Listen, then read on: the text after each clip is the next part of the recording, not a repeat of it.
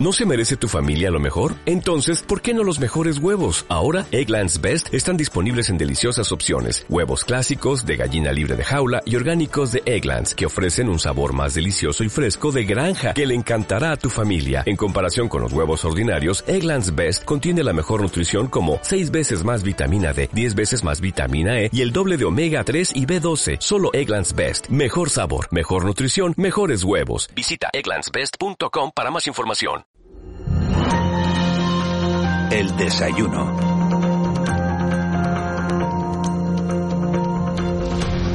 Bueno, pues hoy vamos a hablar de una iniciativa altruista que ha llevado a los notarios de toda España, a cerca de 50 profesionales, a levantar más de mil actas para validar en la isla de, La Palma las pérdidas de, la erupción. Como decimos, cerca de 50 profesionales han prestado servicios gratuitos para las familias que, se han visto afectadas por esta erupción de, Cumbre Vieja. Tenemos comunicación con Alfonso Caballé, que es el decano del Colegio Notarial de Canarias. Señor Caballé, muy buenos días. Muy buenos días. ¿En qué ha consistido el trabajo de, los notarios?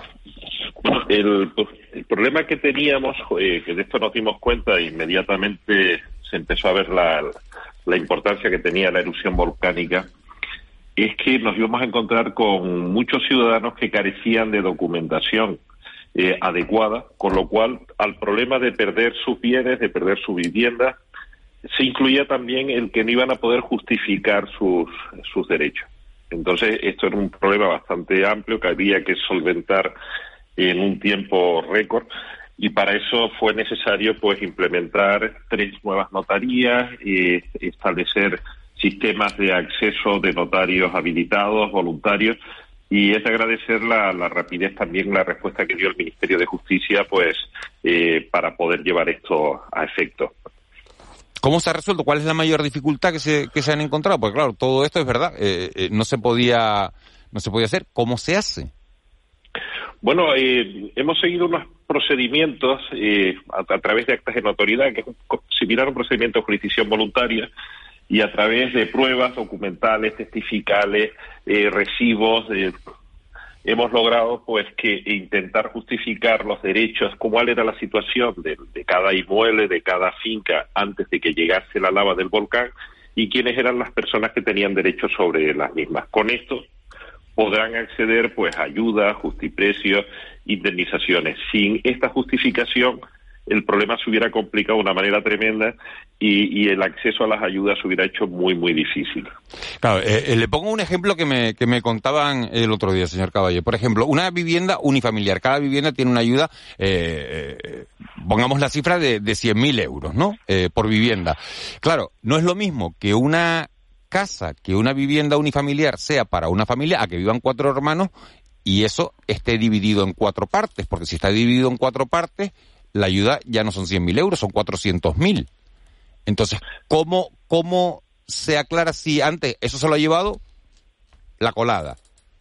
¿Cómo sabemos ahora si era una vivienda que tiene derecho a 100.000 euros o eran cuatro viviendas que tienen derechos a 400.000? Porque la diferencia es notable. Sí, vamos a ver. Eh, ahora mismo lo que se están entregando son ayudas por vivienda.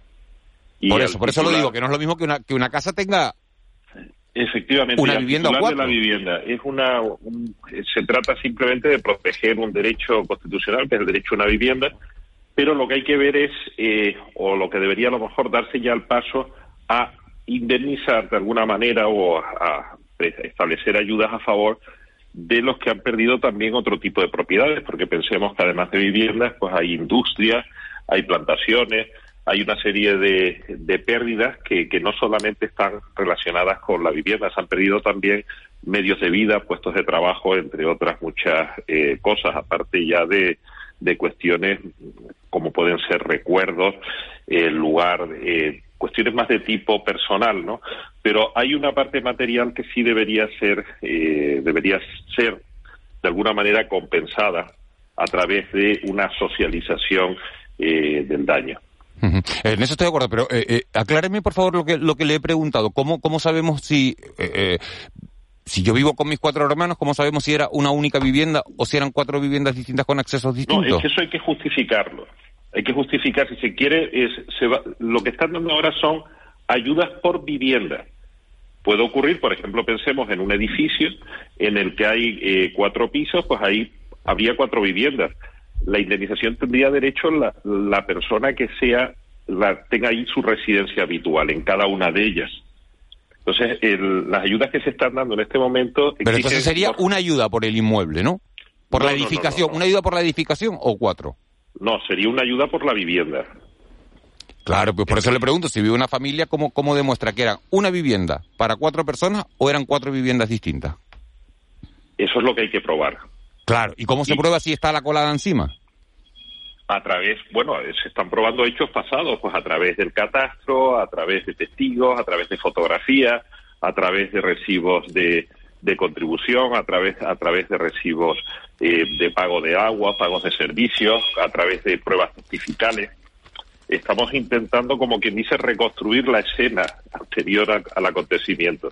Entonces hay muchos medios de prueba para llevar esto, esto a cabo. A través de esos medios de prueba se intenta justificar y se intenta probar esto. Claro, ¿Y, los terrenos que están debajo de la lava de quién son? De los mismos propietarios. Hoy por hoy siguen siendo de sus propietarios.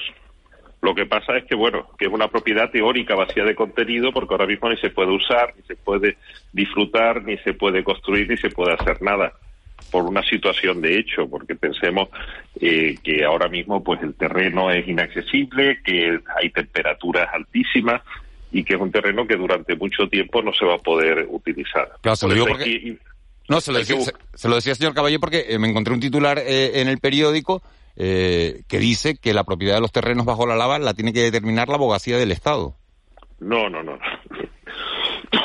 Eso lo determina el Código Civil. El Código Civil dice quién es, quién es el propietario, el propietario del suelo, lo es también del vuelo. Aquí se, el terreno que hay encima, pues ahora mismo eh, es también del mismo propietario. El problema que tenemos es que delimitar esas propiedades no es tan sencillo, porque en un plano es muy fácil, en el papel, pero quienes eh, ya intentar hacerlo sobre el suelo es muy complicado. Y la gestión de ese suelo de forma individual también es complicadísima. Lo que ha ocurrido en otros supuestos, recuerden, por ejemplo, eh, ejemplos como puede ser lo que ocurrió en México hace ya unos años, en la década de los 40, esos terrenos hoy por hoy siguen siendo de sus propietarios, pero nadie ha ido a esos terrenos a recuperarlos porque no ha sido posible.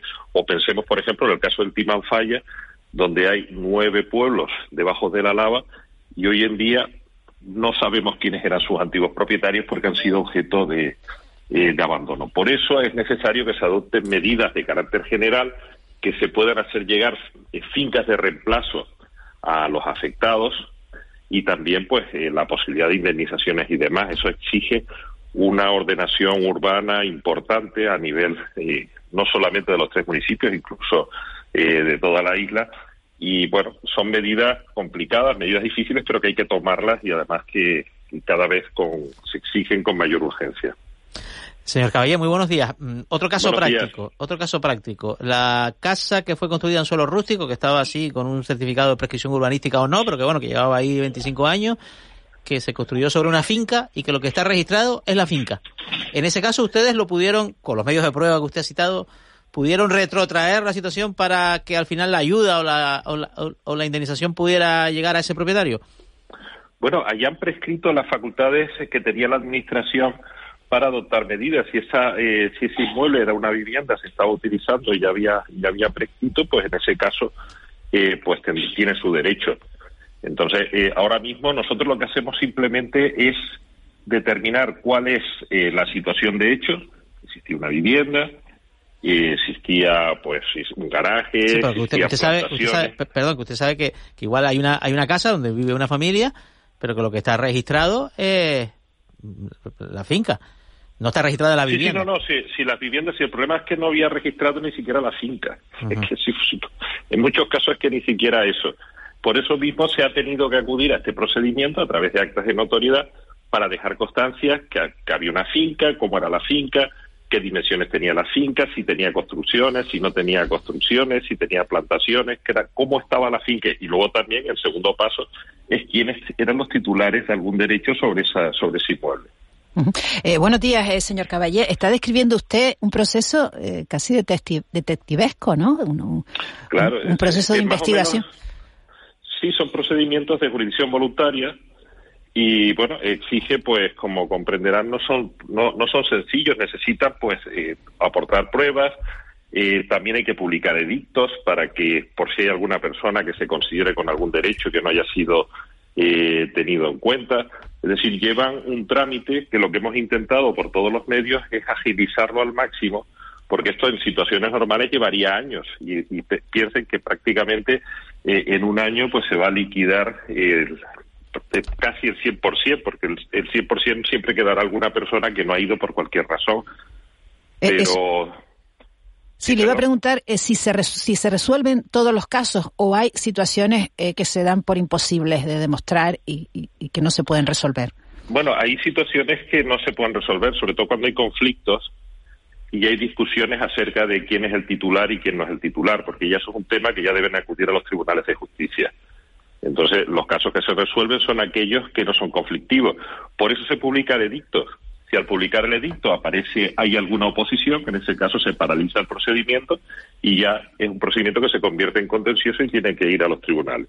¿Y qué revela esto que ustedes están viendo, no? Eh, eh, todo este gran, este gran y complejo proceso que están ustedes inmersos, ¿qué revela sobre las costumbres, nuestras costumbres jurídicas, sobre nuestra forma de, de de, gestionar nuestra, nuestra propiedad? Bueno, eh, ocurre en algunas zonas de España, eh, bueno, que hay una cierta eh, dejadez a la hora de tener las cosas bien arregladas.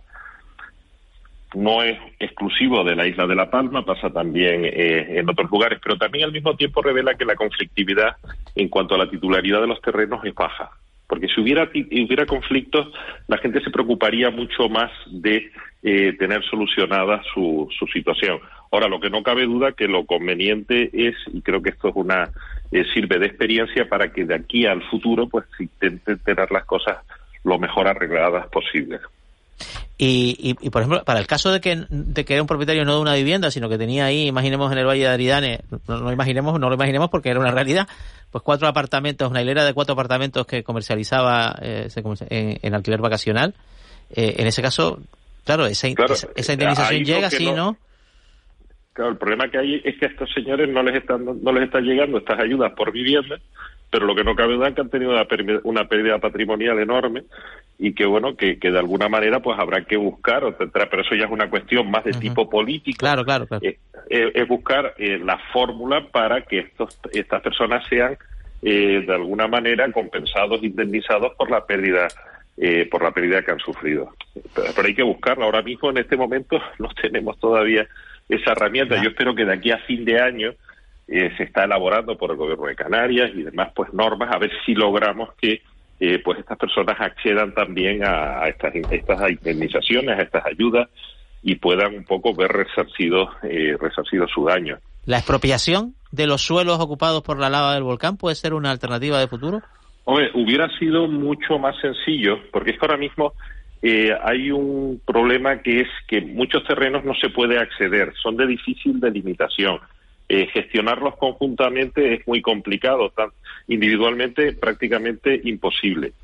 Entonces, una posibilidad era la expropiación por parte de la Administración, la, reordenación, la parcelación, ver qué destino se les daba a cada parte de la zona de la lava y luego a, los expropiados pues darle terrenos en otro lugar, que serían fincas de reemplazo, o, en, o incluso en algún, en algún caso pues dar ayudas de tipo eh, económico, a fin de que, era una idea que proponíamos, que ocurriese algo similar a lo que pasó en Islandia, es decir, que el afectado quiera hacer una situación similar a la que tenía antes de que la lava eh, pasase por sus terrenos. La verdad que son situaciones eh, complicadas de, resolver. Yo quiero felicitar desde estos micrófonos de Canarias Radio al Consejo General del Notariado por esa labor altruista, por esa voluntariedad a la hora de, de tratar de, de, resolver y de poner su grano de arena para, para bueno, pues para solucionar el, el futuro o tratar de ayudar a, que encaminen de nuevo, que encarrilen de nuevo su vida los afectados por el, por el volcán. Alfonso Caballé, decano del Colegio Notarial de Canarias, muchísimas gracias, muchísimas felicidades por la iniciativa y, y, bueno, aquí nos tiene para lo que, para lo que necesiten. Muchas gracias a, a ustedes por el trabajo también informativo que se ha hecho durante todo este tiempo, que creo que ha sido eh, fundamental. Muchas gracias, un abrazo. Buen día. 8 y 23 vamos con unos mínimos consejos publicitarios y nos vamos a la aldea de San Nicolás. ¿Te preocupas por tu familia? Entonces, ¿por qué darles solo huevos ordinarios cuando pueden disfrutar de lo mejor? Eggland's Best, los únicos huevos con ese delicioso sabor fresco de granja, además de la mejor nutrición, como 6 veces más vitamina D, 10 veces más vitamina E y 25% menos de grasa saturada que los huevos regulares, además de muchos otros nutrientes importantes. Así que, dales los mejores huevos. Eggland's Best, mejor sabor, mejor nutrición, mejores huevos.